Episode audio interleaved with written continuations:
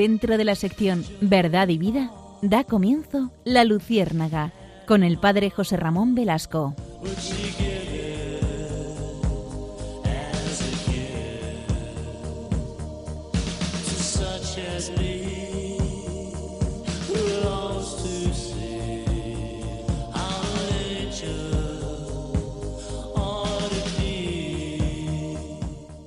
Corría el año de 2010 cuando Maurice Caget, que, era, que es un médico agnóstico, se inició en el Círculo Masón de Gran Oriente de Francia y publicó un libro, un libro testimonio, que se titula Yo fui masón. Y es un libro que, por supuesto, ha dado la vuelta al mundo. Como les decía, este médico agnóstico que, que comenzó pues su flirteo con, la masonería desde muchos años antes de publicar el libro, pues eh, disfrutó de las mieles de esa fraternidad y ayuda mutua entre sus miembros, hasta que comprobó un buen día, él lo dice en su libro, que esa fraternidad estaba por encima de la justicia, según denuncia él en, en, su propia escritura, y empezó a ser incómodo para la sociedad secreta. Al final del camino, dice, le esperaba, pues en su conversión, la Santísima Virgen de Lourdes. Él es francés y gracias a la Virgen se convirtió y salió de la masonería. Eh, ustedes saben que en el año 2013 hubo un escándalo tremendo en Francia y es que eh, eh, Pascal Vessin, que era párroco en Meguev, que es la diócesis de Annecy, en Alta Saboya, muy cercana a Suiza, declaró que pertenecía a la masonería. Inmediatamente fue excomulgado por negarse a dejar esta organización. Comentando el hecho y estableciendo uh, esta confusión en algunos, otro masón, José Gil Gulino, gran maestre del, del Oriente de Francia, atribuyéndose a hablar en nombre del excomulgado, señaló que la decisión de la Iglesia era un retorno al oscurantismo que ya no tiene razón de ser en la República Francesa. Y continúa la cita diciendo, deseo que la Iglesia evolucione, se puede ser sacerdote y masón, dice este hombre. No comprender esto supone volver a la Edad Media. Esto lo dice, como decía, José Gulino, que es un gran maestre del Oriente francés. Para aclarar las cosas, pues tenemos que, poner blanco sobre negro de la masonería y, en esta, y en esta noche queremos abordar este tema porque ustedes habrán escuchado hablar de la masonería, hablar de algunas personas decir que se puede ser masón y cristiano, que no hay ninguna, ninguna incompatibilidad. Yo, de hecho, he conocido a algún masón que, así me lo ha declarado, que, que, no hay ningún problema, que ellos creen en Dios y que, por lo tanto, cristianismo y masonería pueden darse la mano y que tienen fines comunes, que es la fraternidad, dicen ellos, que es hacer un mundo mejor. Por eso, si les parece, vamos a entrar en este tema que se me antoja, se nos antoja, interesantísimo, porque quizás ustedes no conozcan ningún masón, pero si yo les digo que toda la independencia de América fue favorecida por la masonería francesa, la masonería española, la masonería que ya estaba implantada en América Latina, si les digo que la Constitución americana y los primeros fundadores de América, eh, los Estados Unidos de América, fueron masones, si les digo que en nuestro gobierno actual y en otros gobiernos en España, eh, especialmente en cuanto se instauró la democracia, la masonería ha tenido un influjo eh, fortísimo. Si les digo que en la Segunda República y antes, es decir, antes de la, de la guerra de 1936, los masones tuvieron una amplísima influencia en la política española, si les digo que Franco, general Franco, eh, suprimió la masonería como como organización política, social eh, en España a partir del año 39. Y si les digo que en el Código de Derecho Canónico de 1917 estaba condenada explícitamente la masonería, es más, Cardenal Ratzinger, como prefecto de la Congregación para la de la Fe, señaló que es incompatible ser masón y seguidor del catolicismo, de la Iglesia Católica. Vamos a adentrarnos en este tema porque es un tema que tiene que es peleagudo, peleagudo. Yo les cuento una experiencia que tuve en Nicaragua Nicaragua conozco bien el país por mis circunstancias, porque trabajo allí de vez en cuando, y, mm, hay un, hombre muy bueno, un hombre muy fervoroso, profundamente católico, cuyo padre era masón. Su padre murió pues hace ya bastantes años, y, él se sorprendía y me decía que, le sorprendió cómo eh, el sacerdote, cuando, eh, cuando fue a, ver a su padre, ya el hecho de muerte, pues le insistía en la conversión, en que tenía que dejar de ser masón. E incluso en, la obligatoriedad de no celebrar eh, la Santa Eucaristía para uno que se declaraba masón y que moría como masón y que esto lo decía el Código de Derecho Canónico y, la norma usual de la Iglesia. Hasta ese punto eh, eh, es, es, grave este influjo. Y esto no está derogado por la Iglesia, es decir, continúa esa, esa distinción clarísima entre un católico y un masón en los cuales no, hay, no puede haber compatibilidad. Son términos absolutamente eh, separables y no se pueden juntar. Por eso vamos a, recalar eh, eh, en este punto, porque es verdad que se está extendiendo en muchos ámbitos la idea de que uno puede ser católico y otras cosas además. Vamos a ver qué cosas se puede ser, si me permiten, cosas, usado en ese término analógico, qué se puede ser además de católico y qué no. Porque hay mucha gente que, que, nos va eh, hablando pues de, muchas circunstancias de la vida en las que eh, se desenvuelve su existencia, pero incompatibles con el cristianismo.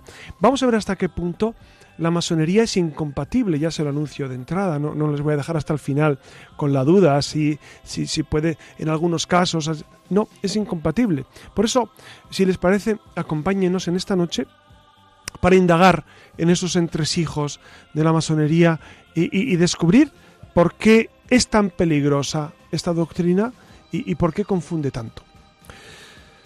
Buenas noches, Iria Fernández. Buenas noches. Buenas noches, Alex Gutiérrez, que desde el control cuida esta nueva, este nuevo caminar, esta nueva singladura de la Luciérnaga. Y buenas noches a todos ustedes. Acompáñenos, si les parece, en esta nueva noche.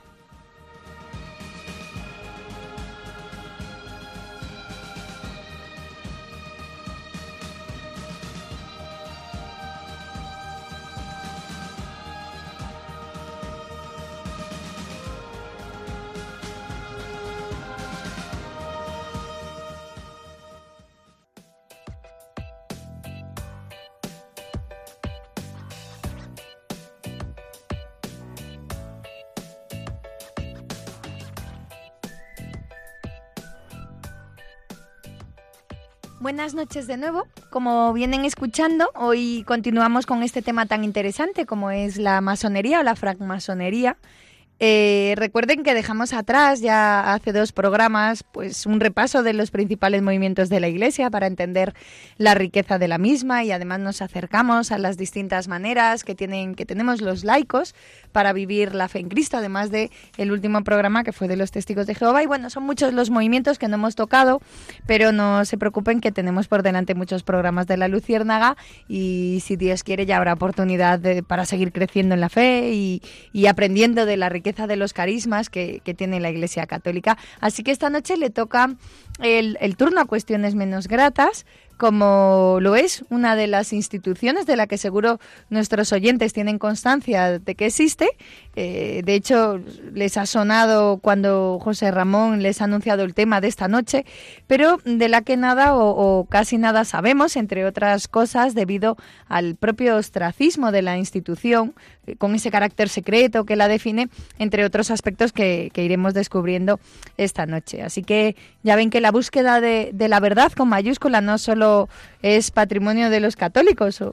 el, problema surge cuando no hablamos de la verdad con mayúsculas, esa que sabemos que es Jesucristo, algo que por cierto está muy de moda en nuestros días, donde la palabra verdad está tan desgastada y desvirtuada que ahora todo el mundo da por válidas expresiones tan perniciosas como esta es mi verdad y, a nadie parece sorprender. ¿Y, y por qué hemos hablado de, de la verdad? Porque la masonería afirma tener como objetivo la búsqueda de la verdad. Como todos los hombres. Eh, eh, en esto tiene mucha razón. Todos los hombres buscan la verdad. porque la mentira va en contra de nuestro ser natural. No soportamos eh, que la gente nos mienta, ni nos sentimos bien mintiendo. Es decir, e, es algo consustancial al ser humano esa búsqueda de la verdad. Pero es, tienes razón, Iria, cuando afirmas que, la masonería define sus propósitos fundamentalmente búsqueda de la verdad. Claro, eh, de, nuevo diríamos que las palabras todo lo soportan, es decir, uno puede decir lo que quiera, pero la realidad es otra. Es decir, eh, dentro de esa hipotética búsqueda de la verdad por parte de la masonería se encuentra pues un grandísimo relativismo, y es decir, relativo a qué? Pues a la concepción que tienen ellos del mundo, de Dios, de la realidad. E, entonces, e, e, es una verdad muy sesgada y muy filtrada por sus propios raciocinios, ¿no? Ya saben que conociendo a la Iglesia es la mejor manera de amarla y ahora eso sí les toca a ustedes comprobar eh, con cuál verdad se, se, quedan, ¿no? Que en realidad solo debería ser una. Bueno, seguramente iría, en el transcurso del programa vamos a hablar de cuándo nació la masonería, ¿no? Y cuándo y, cómo evolucionó. Ustedes saben que la, masonería nació en el año 1713 y que, y que, y que en, en ese siglo de la ilustración, de, de, buscar la razón como fundamento de, de, todo lo que existe, pues eh, eh, ellos afirmaban que desde la razón podemos dar validez a todo lo que a todo lo que lo que nosotros vivimos. Que Dios sería pues una continuidad del ser humano prácticamente que que por supuesto ellos creen en Dios en un Dios a su modo es el Dios de Miurgo de Platón más que más que el Dios de Jesús por supuesto el Dios de los cristianos y, ellos y ellos en base a esa razón en base a la diosa razón piensan eh, controlar el mundo, arreglar el mundo. Claro, dense cuenta que, para los masones la iglesia es un enemigo a batir, aunque ellos no lo dicen, evidentemente. Nunca dirán que, que la iglesia es el enemigo a batir, pero lo es. ¿Por qué? Porque la iglesia fundada por Jesucristo, viene a instaurar un nuevo orden de las cosas. Es una civilización del amor, que decía Juan Pablo II.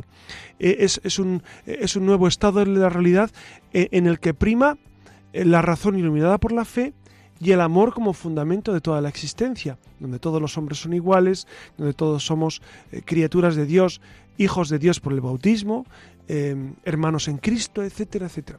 Y los masones tratan de instaurar un nuevo orden en el mundo a través de su óptica racional y de su modo de ver pues la cultura, la sociedad, la política, es como ellos piensan que tiene que ser, no como Dios piensa que tiene que ser. Esta es la diferencia esencial. los cristianos queremos hacer la voluntad de Dios, los masones quieren hacer su propia voluntad. Esta es la diferencia fundamental entre un católico y un masón. Entonces, no podemos plegarnos a esta, a esta realidad, por más que, algunos dicen, no es que han traído eh, cosas buenas a la humanidad, algunas, algunas cosas. Ustedes ya saben que yo soy muy crítico y, que, que yo no me trago casi nada. Y entonces, es verdad que han traído algunas cosas buenas, pero en su haber y en su debe no hay equilibrio. Es más su debe, porque han manipulado profundamente y, han causado grandísimos destrozos a la humanidad y siguen causándolos. Y siguen causándolos. Esto es muy importante decirlo con claridad y, con la serenidad que nos dan las ondas y con la paz que nos da la noche para decir las cosas tal como son. Pues ya lo han escuchado. Cojan, cojan papel y boli que comenzamos.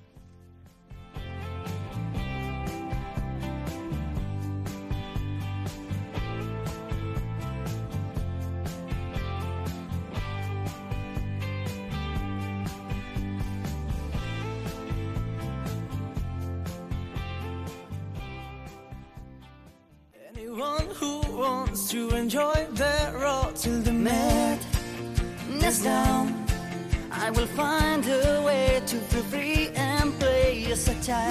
Estamos escuchando al grupo Aurin con su canción Last Night on the Earth, que trata sobre todo aquello que necesitamos expresar y que por algún motivo no hemos tenido ocasión de hacer.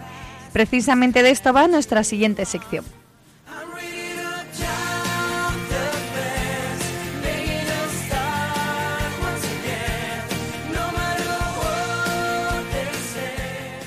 Y antes de preguntarle al padre José Ramón Velasco por algunas de nuestras inquietudes, Vamos a detenernos en unos apuntes que tienen que ver con este tema y arrancamos con un repaso de, esta institución que la Iglesia, como no podía ser de otra manera, mira con recelo y con desconfianza.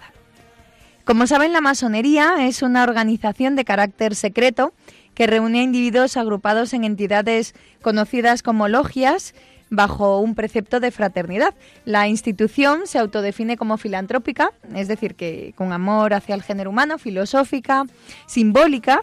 Piensen que el emblema o el símbolo que define a la masonería es una escuadra que representa la virtud y un compás que es un símbolo de los límites con los que debe mantenerse cualquier masón respecto a los demás que, son dos de los símbolos masónicos más conocidos, que tienen más, y también aparece la letra G y la A mayúscula que representan al gran arquitecto del universo, que es un concepto utilizado sobre todo en el rito. El, gran arquitecto, como les decía antes, e, es, es, el dios de los ilustrados, el dios de los racionalistas, el dios de los masones, que, es el. Si ustedes han visto un billete de, de dólar, pone In God We Trust, e, e, en Dios confiamos. Eh, dicen los americanos. Mi pregunta siempre es, ¿en qué Dios? Pues claro, eh, los musulmanes también creen en un Dios, ¿no? Los testigos de Jehová creen en un Dios. ¿En qué Dios creen los masones? El Dios de los masones no es el Dios de los cristianos. Esto es muy importante recalcarlo. Tiene más conexión con el demiurgo platónico, ese demiurgo que es un Dios arquitecto, que es un Dios que va organizando la realidad, que con el Dios Padre cristiano que se encarna en Jesucristo y que transmite ese mensaje de salvación en Jesús y que muere por los hijos. Ese es el Dios de los cristianos, muy distinto del Dios de los masones, muy distinto. Y esto es necesario recalcarlo, insistirlo, aunque ellos digan que no. Yo insisto en esto, es que los masones, como he conocido masones que me dicen que, en el fondo creemos todos el mismo Dios, no, no, no, perdone, no, no. El Dios de ustedes eh, es, es el Dios platónico, el Dios ilustrado, dice, ya, pero es que solo hay un Dios. Es verdad que solo hay un Dios. Pero el acceso a Dios que tiene un musulmán y un cristiano o un, o un masón es absolutamente distinto. El acceso a Dios es distinto. Nosotros accedemos a Dios por la revelación, porque Dios mismo se nos ha revelado en Jesucristo. Ellos acceden simplemente por la racionalidad, lo cual dejan al hombre sesgado. Eh, eh, la masonería es, es cercenar al hombre en su parte trascendental. Entonces, por eso, de raíz está equivocada. Las logias de la masonería, para que lo entiendan, actúan como organizaciones de base y suelen estar agrupadas bajo una entidad superior que se conoce como la Gran Logia y cada logia dispone de signos y emblemas que la identifican, ¿no? Por esto del compás que les hemos señalado. Se cree que la masonería surgió en el continente europeo a finales del siglo XVII, aunque existen opiniones para todos los gustos. De hecho, una de las leyendas más importantes es la que se le atribuye a Hiram Aviv, que es era un mítico arquitecto del Templo de Salomón en Jerusalén. Eh, se cree de origen mítico y de la orden masónica. Algunos textos también se retratan en el origen de la masonería a épocas aún más antiguas y llegan a considerar como fundadores a distintas figuras bíblicas como Moisés, Noé o, el mismísimo Adán. Eh, eh, es verdad, Iria, lo estás diciendo muy bien, que, son, que son corrientes de pensamiento, pero masón... Eh, tú que sabes mucho francés, Iria, sabes que masón es casa, ¿no? Es, es la maison. entonces, eh, la francmasonería surge de esos constructores de casa, de esos albañiles que hacían gremios a, principios del siglo XVIII, eh, que buscan una cierta hermandad, una cierta fraternidad. Eh, hoy diríamos son las hermandades, las mm. hermandades que surgen incluso en España, ¿no? Y, los gremios. En España hablaríamos de gremios, gremios de de los constructores de casas, gremios de los que hacen carreteras o caminos, gremios de los que eh, cultivan plantas o gremios. Entonces, así surge, surge como una fraternidad entre un gremio, entre un tipo de personas, y, de ahí brota. Es verdad lo que tú dices, ¿no? Que, que algunos remonta su origen hasta tiempos de Salomón, pero pero vamos, eh, la doctrina que nosotros vivimos de la masonería y que, nosotros manejamos brota del siglo XVIII fundamentalmente. El origen, las actividades y la organización de la masonería suelen ser objeto de debate ya que por el carácter secreto de la asociación es difícil acceder a, información contrastada y, oficial, y aunque vamos a matizar esto del secretismo, que es lo que más se conoce de la masonería, en realidad la masonería no es una sociedad secreta, como ellos dicen, sino que es bueno, discreta. Yo ahí discrepo mucho, es, verdad, eso es lo que dicen ellos. Pero ustedes dense cuenta, ustedes pueden entrar en misa en cualquier sitio que es el rito fundamental de los, de los católicos, eh, la Eucaristía. Pueden ir a la Eucaristía en cualquier lugar. ¿Ustedes pueden ir a cualquier rito masónico en cualquier sitio? No sabemos ni siquiera. No, sabemos ni, ni, dónde están las logias, o, sabemos dónde hay algunas, pero no son ritos abiertos al público. Esto, esto es muy interesante. Eh, claro, esa distinción que hacíamos, sociedad secreta sociedad, o sociedad discreta, eh, es muy secreta. Es decir, es mm. discreta en muchos ámbitos, pero es secreta en quien la forma, por ejemplo. Ustedes saben que, que entre ellos no saben quién es masón y quién es masón. Esto, esto, eh, esto es muy, muy sospechoso, ¿no les parece a ustedes? Eh, es decir, eh, los católicos no solamente lo sabemos, es obligatorio mm, mostrarse católico. Mostrarse católico no solamente en la iglesia, sino fuera de la iglesia, en tu ámbito de trabajo. Para nosotros es una obligación demostrar nuestra vinculación a Jesucristo. Los masones tienen a gala el que unos a otros no se conocen que son masones y, que influyen en la sociedad por métodos secretos. Entonces es lo contrario justamente al cristianismo. De hecho en la iglesia se condena pues incluso esos métodos secretos que a veces en la iglesia también se han dado en algunos grupos, ¿no? E, ese, ese, e, e, esa visión de la acción secreta para influir más y para conseguir más adeptos y, demás. E, en la iglesia eso no se da. En la iglesia no se puede dar, por eso están condenadas estas asociaciones secretas. Como decía José Ramón, existe secreto. Fíjense, eh, el, asociado con el reconocimiento entre los miembros, ¿no? En el caso de las palabras de pase para acceder a la logia, los toques al saludarse o las respuestas a preguntas específicas para, para poder ingresar en la orden. Estos elementos forman parte de, del conocimiento de ese carácter esotérico que, solo se transmite en el interior de la institución y a quienes han alcanzado el conocimiento y el reconocimiento de sus iguales para poder llegar ahí.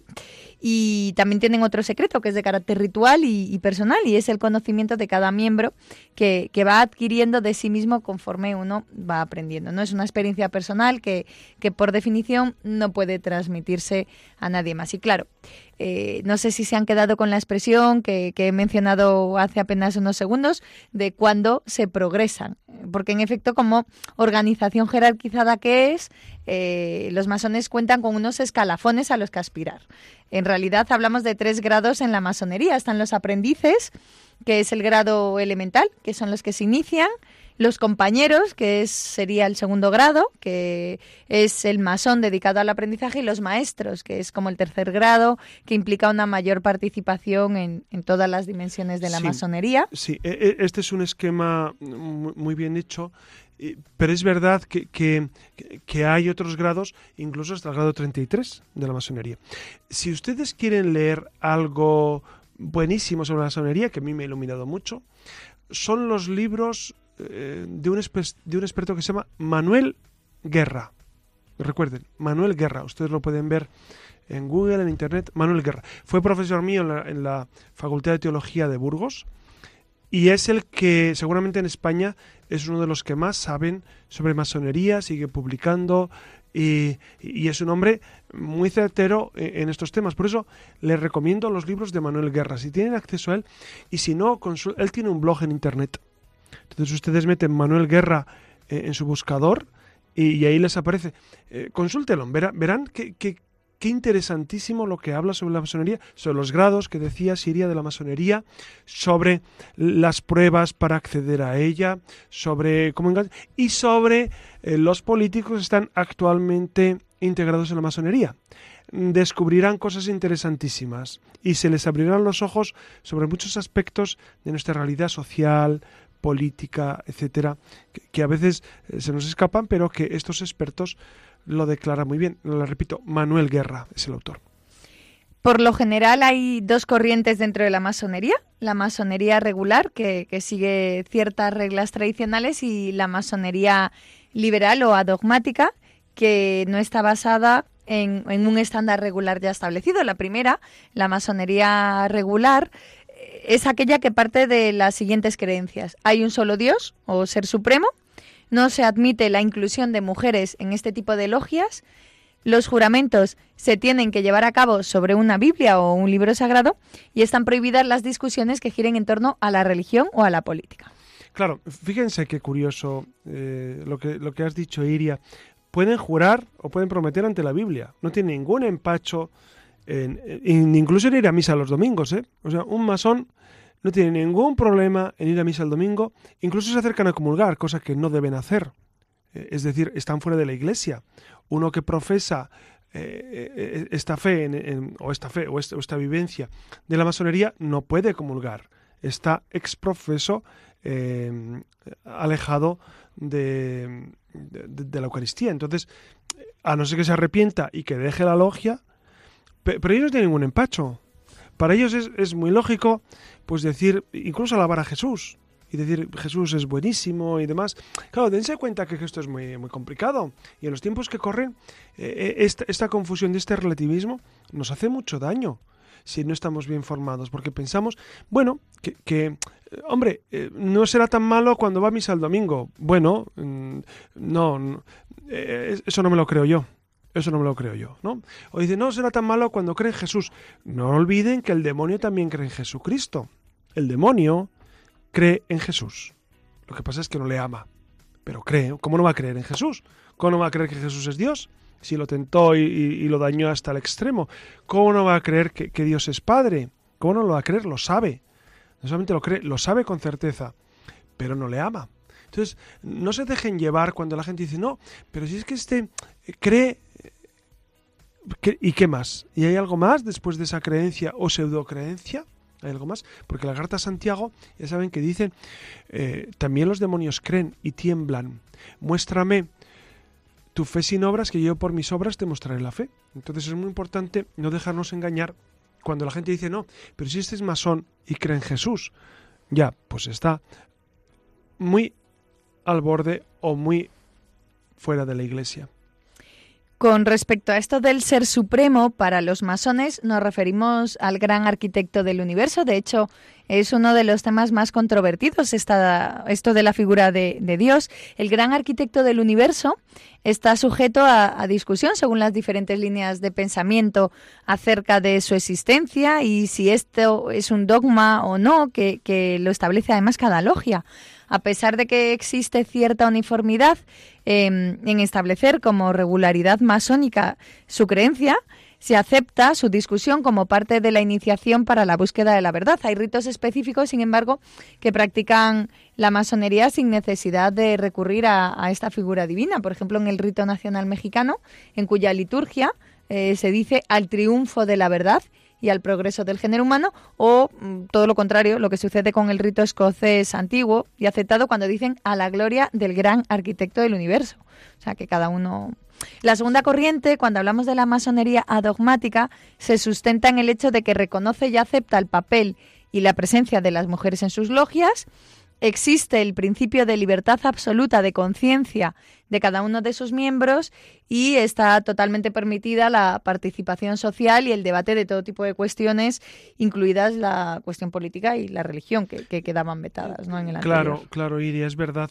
Y entonces uno se preguntará, ¿y, dentro de esos tipos de, de logias masónicas, ¿no habría algunas más dañinas que otras o algunas más lejanas a la Iglesia que otras? Pues es evidente que sí.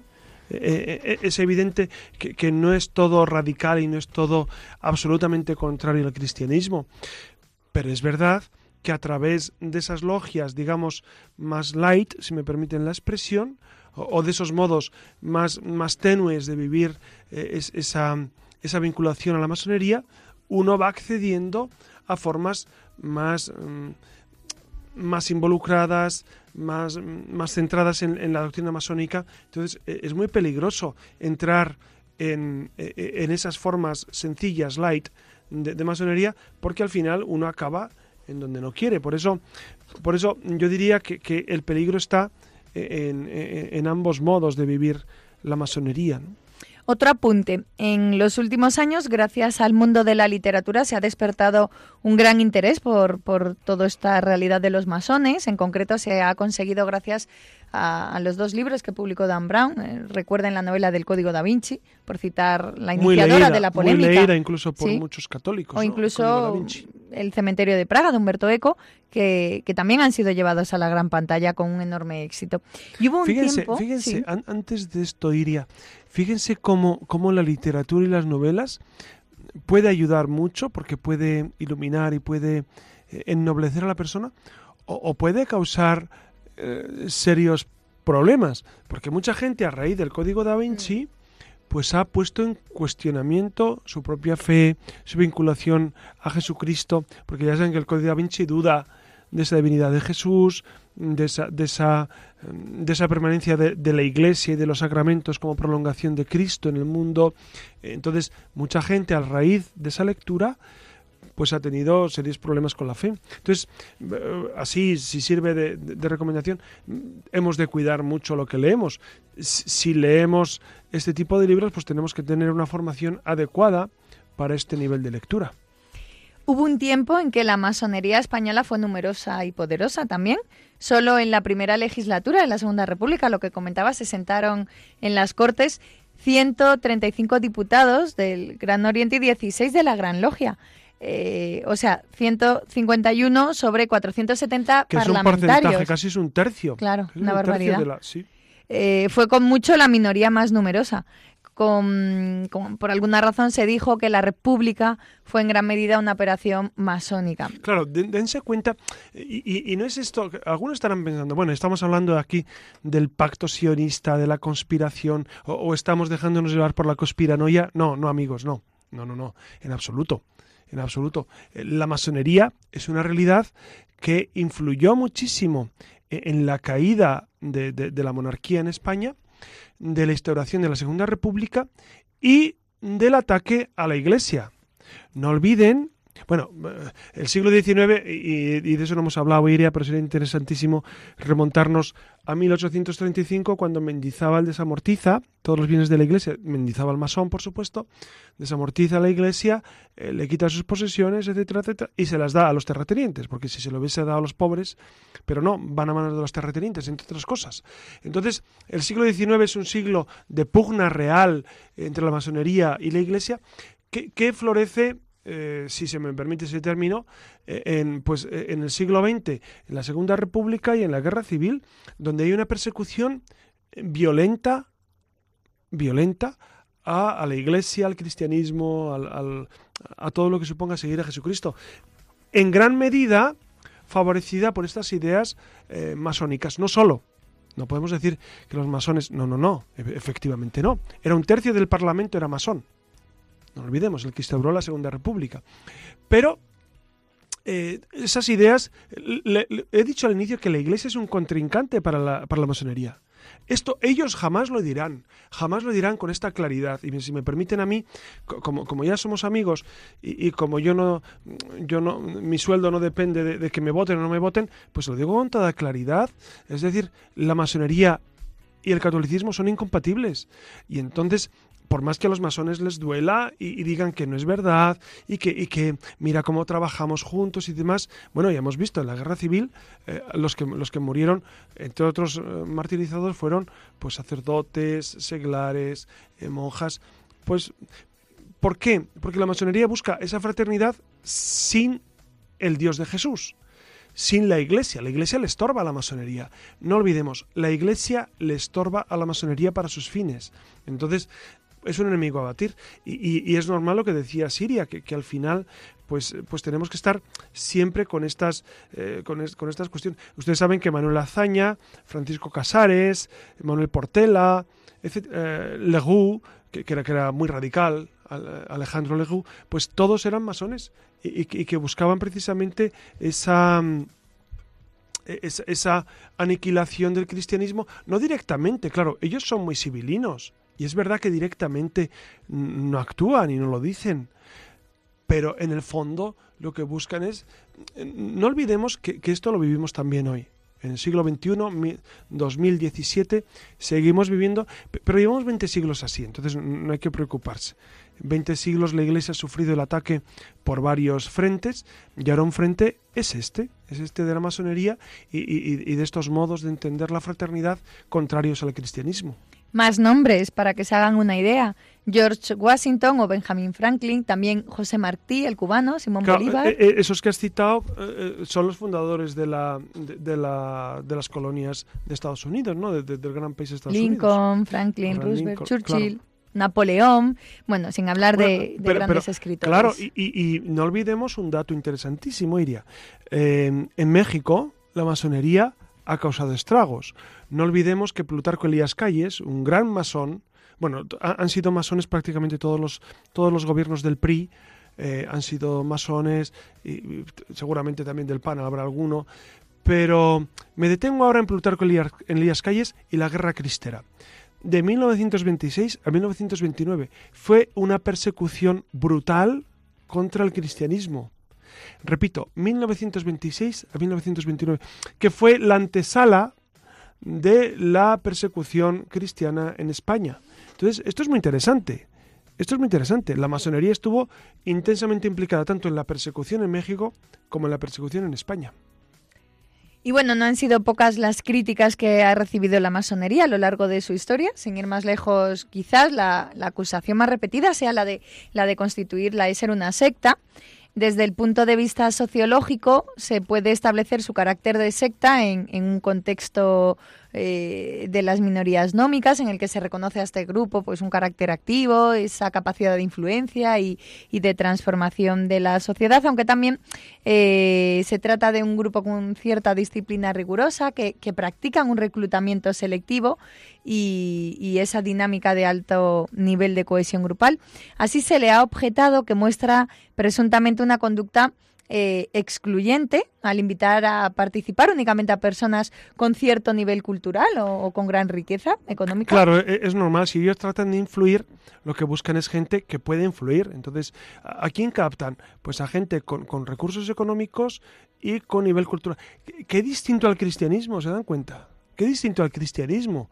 En el cristianismo no pedimos eh, ni carné, ni cuánto cobra usted, ni si viene, claro, ni si usted viene de, de rancia bolengo o no, ni si usted es doctor en filosofía o, no sabe hacerlo con un canuto. Eh, a Cristo eh, eso, eso le da igual. Es decir, nosotros promocionamos al hombre, eso sí, queremos que, que el hombre sea lo mejor que pueda lograrse de sí mismo, pero, pero no discriminamos.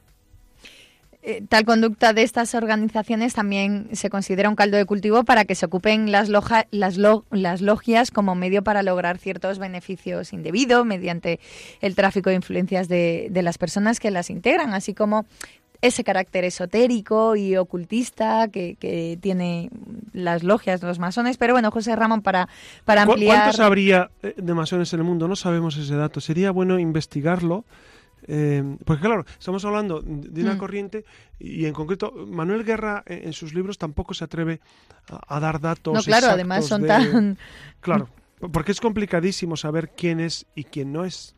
Eh, bueno, en realidad a día de hoy las mm, estadísticas cifran en unos 6 millones de masones repartidos por todo el mundo, que es un número en apariencia pequeño para... Claro, claro pero es gente muy influyente. efectivamente. 6 millones de, gente sin mucha cultura o sin muchos recursos, pues no es relevante.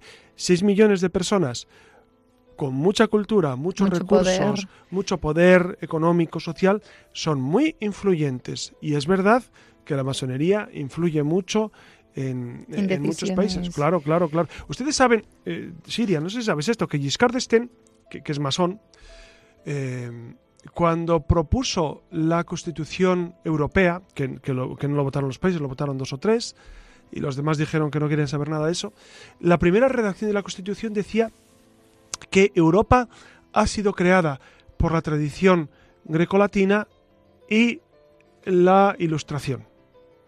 Y entonces eh, uno se queda perplejo diciendo, bueno, ¿y el cristianismo? ¿El cristianismo que ha construido Europa? Y entonces e, él, luego lo reformó y dijo, bueno, pues algunas, eh, algunas corrientes filosóficas y teológicas, etcétera, y sociedades filosóficas del 18, etcétera, etcétera. Es decir, eh, la masonería está profundamente presente también eh, eh, en, ese, en ese ensamblaje actual de Europa, no, no en la Europa que construyeron de Gasperi, de Nauer, etcétera, que, que era una Europa construida desde raíces cristianas, no. Eh, es, la Europa que quieren construir desde raíces masónicas sin tener en cuenta en absoluto eh, el profundo mensaje cristiano que, es, el sustrato. Cuando San Juan Pablo II vino a España y habló en, el aeropuerto de la Bacoya, en Santiago de Compostela, en el año 82, dijo, Europa, vuelve a tus raíces encuentra tus raíces y se refería precisamente a la necesidad de recuperar nuestras raíces cristianas, porque si no, estas nuevas sociedades teosóficas, esta nueva ilustración, estos masones que, que, siempre están presentes y siempre están buscando sus intereses, pues quieren hacer un mundo a su modo y, y en cierto modo pues lo logran en algunos ámbitos. Por eso el cristianismo tiene que dar una respuesta cristiana a estos embates de quienes eh, no quieren eh, esa visión cristiana de la vida. Mm, para que quede claro, José Ramón, ¿es o no una secta esto de la masonería? Por supuesto. sí, sí, sí, está definido como secta, es decir, eh, es, un grupo secreto, etcétera, con, unos, con unos condicionamientos. También yo les, les, les remito de nuevo a Manuel Guerra, el padre Manuel Guerra, que define muy bien el término secta, y ellos eh, pues estarían eh, en este ámbito. ¿no? Y en España tenemos la Gran Logia, que se fundó en, eh, hace ya más de un siglo, 1889, de, de la que poco o nada sabemos. Y... Yo, yo, de, de, la Gran Logia Española no soy experto, pero, pero sí sé que ha sido muy... muy mm, ha, trabajado mucho eh, en su porque precisamente la Segunda República fue fruto de mm. esta gran logia española. Pero sigue vigente está de actualidad esto de la masonería. Claro, claro cuando volvió a la democracia en el año bueno, el año 75 muere Franco, año 77, 78 se aprueba la Constitución, etcétera, eh, hay elecciones generales, etcétera, etcétera. Entonces vuelven de nuevo, porque son declarados, todos estos grupos son declarados legales, en el sentido, no en cuanto a, las sociedades secretas no son legales en España, pero en cuanto a grupos mm. de grupos sociales, etcétera, eh, están permitidas. Entonces, sí hay logias permitidas en España, como grupos, pues. Eh, y de reunión. Exacto. ¿Y cuál es el, para que le quede claro a nuestros oyentes, cuál es el principal argumento de la Iglesia Católica para rechazar, desconfiar de, la masonería, sus riesgos, peligros, para que no, para que no flirteemos, ¿no? Con, yo, yo creo que lo hemos dicho, Iria, durante toda la noche, ¿no? y fundamentalmente Em, ellos no persiguen los intereses de Jesucristo. Y esto dirán ustedes, pues esto es muy, serio. Claro que es muy serio.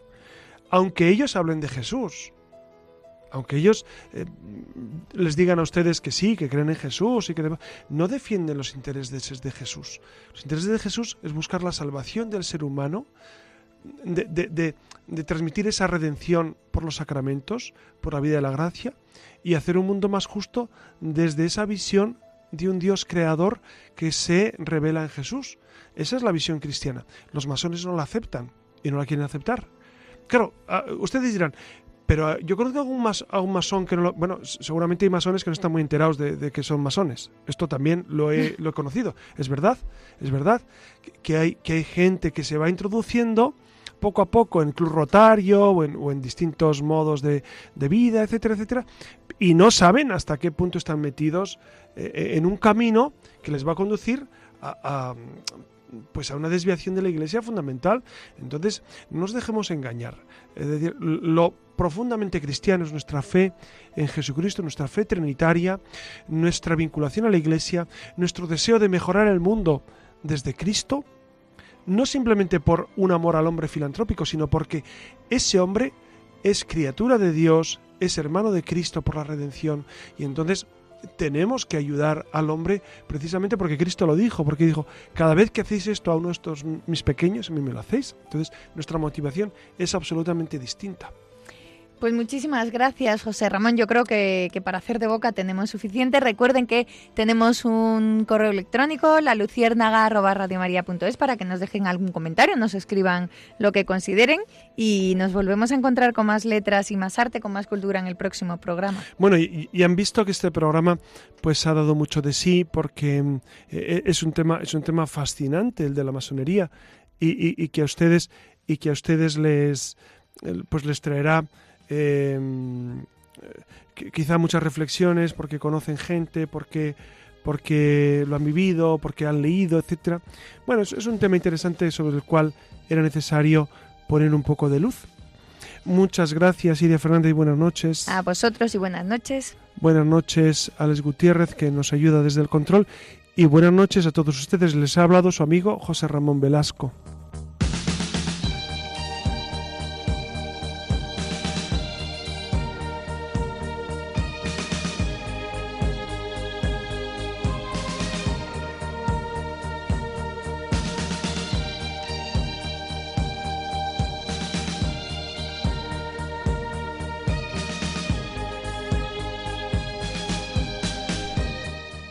Finaliza en Radio María La Luciérnaga con el Padre José Ramón Velasco y dentro de la sección Verdad y Vida.